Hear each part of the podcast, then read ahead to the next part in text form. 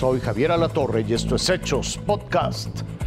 La Agencia de Alimentos y Medicinas de Estados Unidos autorizó el primer tratamiento basado en la edición de genes.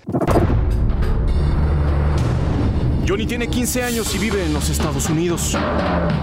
Es una de las 100.000 personas que padecen anemia falciforme, una rara condición genética que provoca deformidades en los glóbulos rojos, dolorosas malformaciones culpables de que los encargados de transportar el oxígeno se atasquen en los vasos sanguíneos y causen dolores severos y disfunciones en los órganos del cuerpo.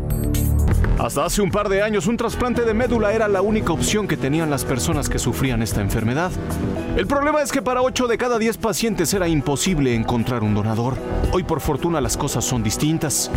Un paso enorme en la ciencia logró lo que parecía imposible, crear un tratamiento que funciona como una herramienta de edición genética, capaz de sacar las células del cuerpo, tratarlas para lograr que produzcan hemoglobina con la forma correcta, para luego devolverlas al torrente sanguíneo. Gracias a este procedimiento que inició en una etapa experimental, 29 de 30 pacientes sometidos al llamado Exacel han tenido un cambio notable en su vida. Llevan más de un año sin presentar ninguna crisis ni ataques de dolor intenso. Su ejemplo sirvió para que la Administración de Alimentos y Medicamentos de los Estados Unidos decidiera aprobar el tratamiento. Según diversos estudios, la anemia falciforme afecta predominantemente a personas de raza negra. Durante años la enfermedad ha sido catalogada como una de tantas olvidada por la industria farmacéutica. El objetivo es que el Exacel les ofrezca a todas ellas una nueva oportunidad de vida. Raciel Cruz Salazar. Fuerza Informativa Azteca.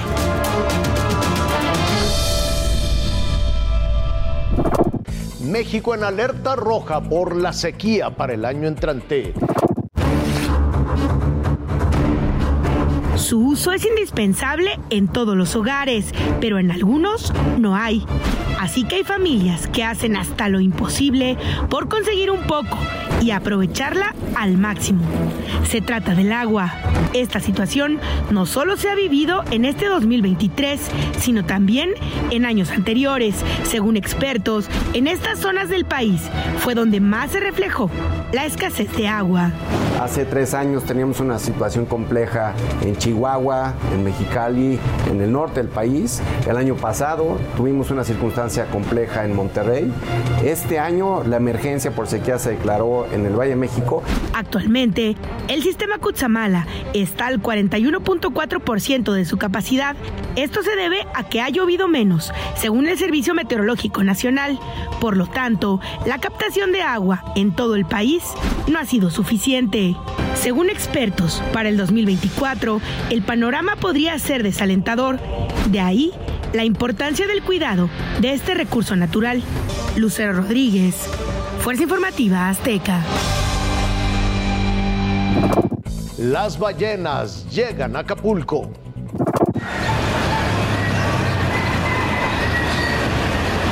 Son visitantes fieles que año con año se ven en Acapulco, a pesar del paso de tempestades.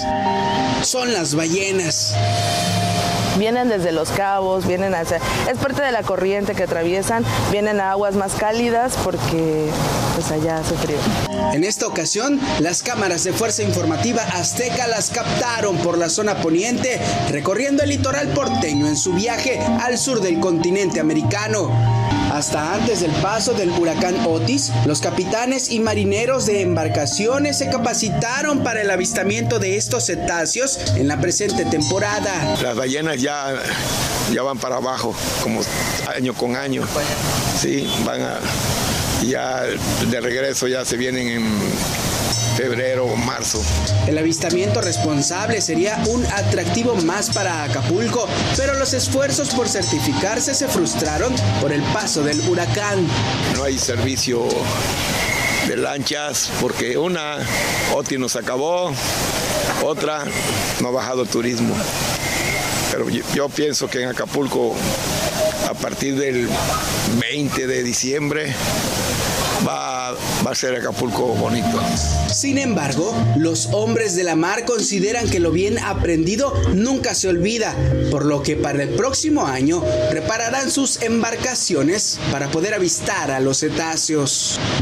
Javier Tinoco, Fuerza Informativa Azteca.